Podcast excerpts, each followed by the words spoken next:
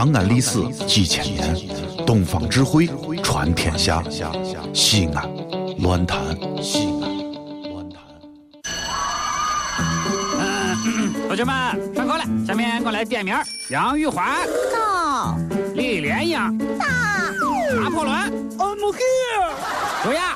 哟呵呵，神片小课堂，底雕开讲。都别说话了。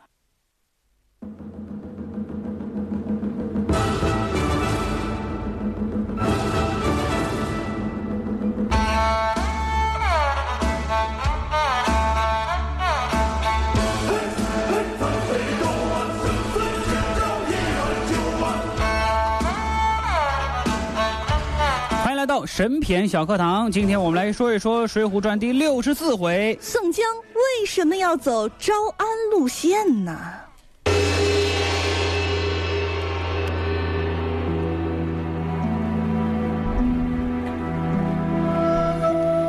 话说，很多朋友对于《水浒传》的印象就是宋江把自己手底下辛辛苦苦积攒起来的所有的弟兄们给坑得死死的，死死的。话说，很多人对《水浒传》的印象一直把《水浒传》定义为讲述农民起义。可是，梁山一百零八条好汉中，究竟又有多少好汉是农民伯伯呢？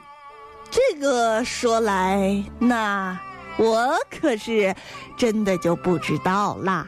废话，答案是只有一个农民。那嗯，Only one，哎，你就是我的唯一，你是山上唯一的农民啊！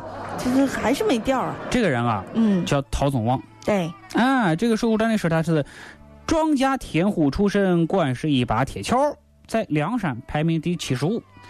因为只有他一个人是真正的农民，而他的排名又太低，所以梁山路线啊，绝不可能以他这个农民为中心来发展的。嗯，那么和农民比较接近的人有没有呢？啊，咱比如说这个渔夫，这个猎户啊，打鱼、打猎的、种田的，归为同一个阶层，应该不会错啊。这么一算的话，还有六个人。你看这个渔夫谁啊？阮小二、阮小五、阮小七三兄弟，对吧？这猎户呢，谢珍、谢宝两兄弟，农民就是陶宗旺。这六个人加起来啊，还抵不上一百零八将的零头。嗯，在梁山分量太低了，所以梁山路线啊不可能以他们这个农民阶层来发展的啊。咱再看历史上农民起义的口号，无非就是这个分田地、军民服、军民服，免纳税、免纳税。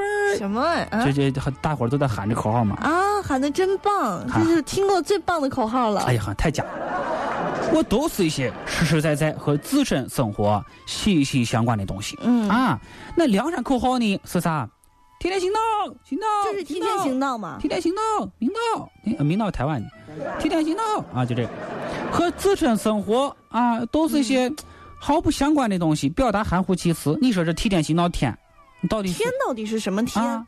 所以就说他们如果行道起来的话，没有一个正式的背景。对呀、你替天行替谁行道？对呀、啊，替谁行道天是乐乐天吗？还是上呃，天？肯定不是乐天。啊啊，你究竟是天是谁呢？上天还是天子是老百姓还是农民呢？啊？或者是天下不清楚？嗯，不清楚。一呃这样一比较的话，搞两个小菜。哎呀呵，这是，那么不难发现，嗯宋江领导的这个梁山义军啊，其实很难和这个农民起义扯得上边。对，梁山啊，一共经历了三代领导人，每一代领导人路线纲领都不相同。你看王伦时期啊，王伦闹嘛，那就是梁山的魏魏镇子啊，就是他这个小农自留地，小打小闹啊，发点小财可以了。晁盖的班子是齐星啊，接了这个生辰纲啊，并不是杀富济贫，而是为了自己的这个富贵荣华。他们向往有钱人的生活、嗯嗯啊，眼红梁中书想做土豪。金珠宝贝，羡慕梁山王伦过的逍遥的日子，因为他们都很穷，又不务正业。你看啊，阮小七好赌啊，赌的赤条条的；阮小五也好赌，赌红了眼，还找他老妈要钱，没有的话啊，就把他老妈头上这个彩拔了，又去赌了，啊，是不是？嗯。这阮小五就说过一句话，说他们他们谁啊？梁山王伦啊，他们不怕天，不怕地，不怕官司，论秤分金银，异样穿绸锦，乘瓮吃酒，大块吃肉，如何不快活？我们弟兄三个空有一身本事，怎的学了他们？就说你看，我们有本事呀，我们为什么过得不如他们呀？你看这里面啊，其实没有所谓的官逼民反，只有好逸恶劳。其实就是希希希望空手套白狼，是不是啊？嗯，啊，所以晁盖什么也不干。梁山就是流氓强盗的这个一个窝子，追求的就是过上有钱人的生活。嗯啊，追求的就是一种快活。大碗喝酒，大块吃肉，他们要论称分金银，称道穿金绸。到了宋江时期，梁山啊，新加盟的好汉是越来越多，嗯，人员的这个阶层结构呢，也在发生着一些变化。你比如梁山这个主流阶层，大致可以分为这么几种啊：朝廷的降将、政府的公务员、地方的名流、庄园的财主等等等等。这他们这些人啊，逐渐占大多数。啊，嗯，所以比较有层次啊，嗯，至少是占到了百分之七十，就是很多一部分人都是这样，所以就说梁山的主流阶层啊，那都是上流社会的人。就是都是上流社会退下来的人，嗯，啊宋江就是他们代言人。对呀，啊，你说这些人平时穿的吃的哪一个不是锦衣玉食？你让他们一下呼啦啦给抓到山上去了，你说他们又不是孙悟空，也不能当美猴王啊！哎呀，真是，这一下能适应得了吗？哪一个家里不是要有多少酒有多少酒，要多少肉有多少肉？这感觉就像把我和乐乐硬憋在家里，不得把家里人吵死吗？哎呦，呵真是，是不是？他们很稀罕到梁山来吗？啊，他们不稀罕呐。这样的生活早就过腻了啊！大碗喝酒，大块吃肉，这样生活，这样的快活对他们来说没有吸引力，甚至说是要鄙视的啊。嗯、那么根据马斯洛的需求层次来看，他们需要的是什么呢？尊重需求，自我实现需求。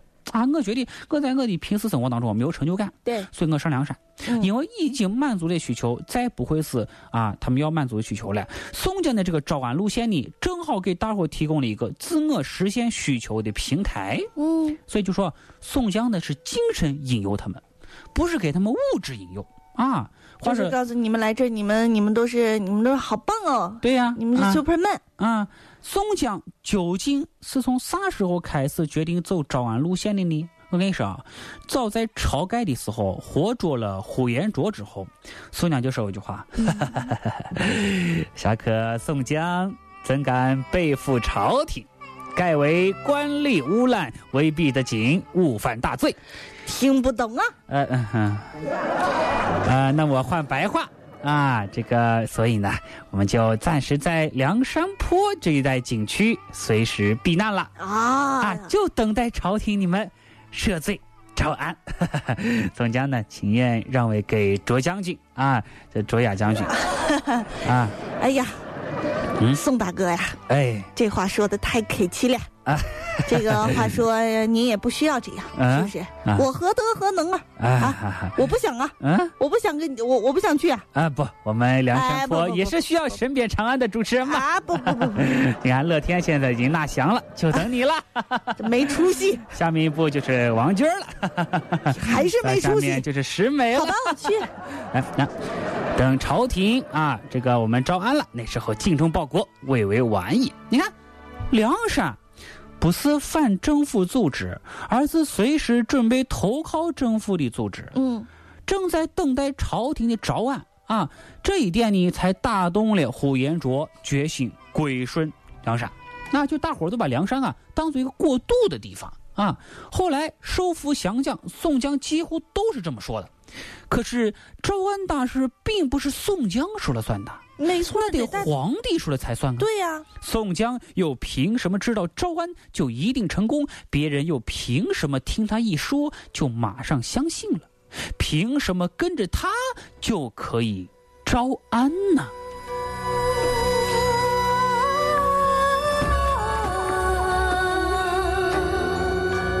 所以，明天的节目当中，我们将会说说《水浒传》最神道的一环节。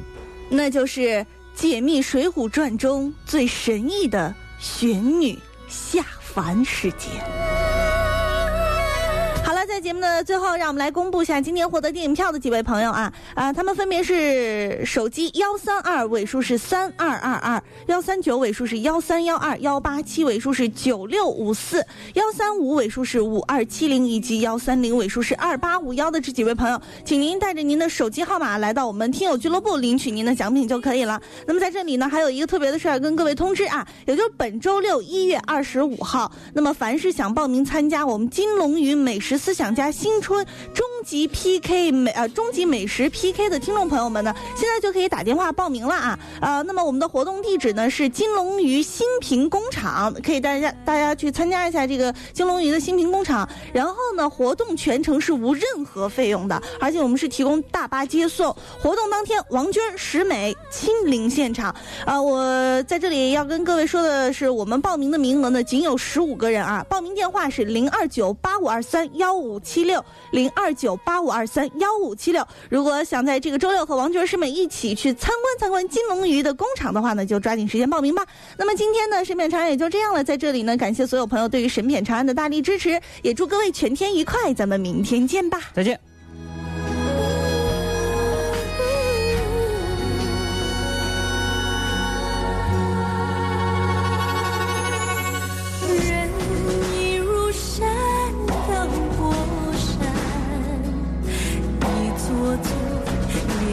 身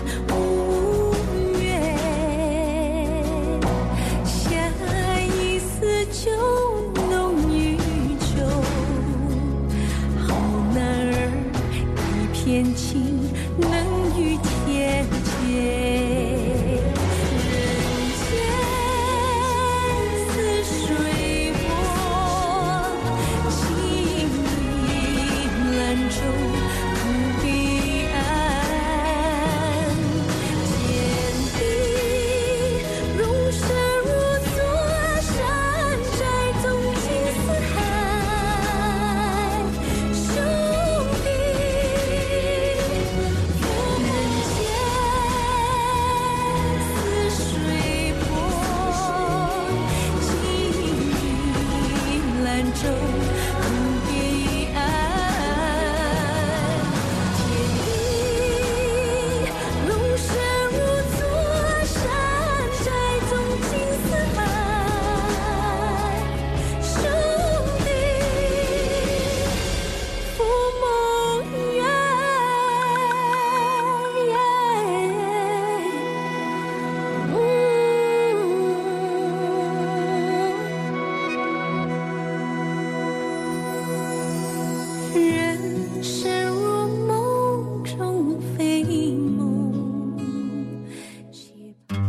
这里是西安，这里是西安论坛。